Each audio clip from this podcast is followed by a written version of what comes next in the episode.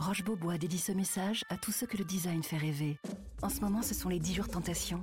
10 jours pour découvrir la créativité des nouvelles collections et profiter de prix très séduisants sur une sélection de meubles et de canapés Roche Beaubois. Mais ne perdez pas de temps. Les prix Tentation Roche Beaubois, c'est jusqu'au 25 mars seulement. Liste des magasins ouverts ce dimanche sur rochebeaubois.com.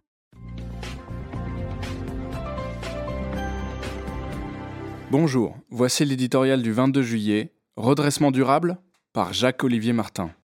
Unis dans la diversité. L'Europe n'a jamais porté aussi bien sa devise.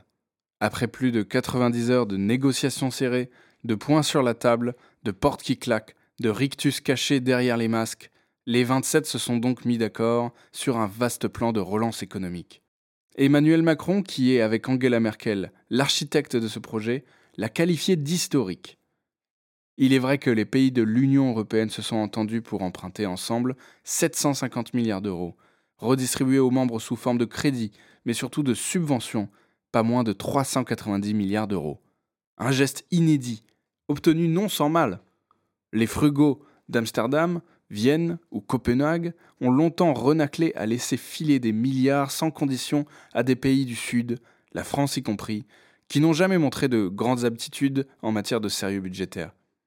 À la fin, les fourmis se sont donc montrées prêteuses et mériteraient à ce titre d'être louées et non tensées au nom d'un manque de solidarité par tous ceux qui sont aujourd'hui fort démunis.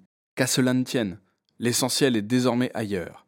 Il est impératif de faire bon usage des prêts et des dons. Comment? En choisissant d'investir numérique, énergie, recherche, spatiale, pour transformer les pays malades de la crise plutôt que de financer les dépenses courantes. En s'appliquant à mieux utiliser les deniers publics, Autrement dit, être un peu moins cigale et plus fourmi. L'erreur serait de privilégier les mesures de soutien budgétaire sans restaurer la compétitivité des entreprises, sans parier sur la production. Gare à la tentation d'un plan de sauvetage, c'est bien au redressement durable que ces 750 milliards d'euros négociés de haute lutte doivent être consacrés. Il s'agit en réalité de la seule solution pour rembourser les sommes empruntées. Il n'y a pas plus d'argent magique à Bruxelles qu'à Paris. C'est aussi la meilleure stratégie pour bâtir une Europe plus unie et surtout mieux armée pour faire face aux ambitions hégémoniques des États-Unis et de la Chine.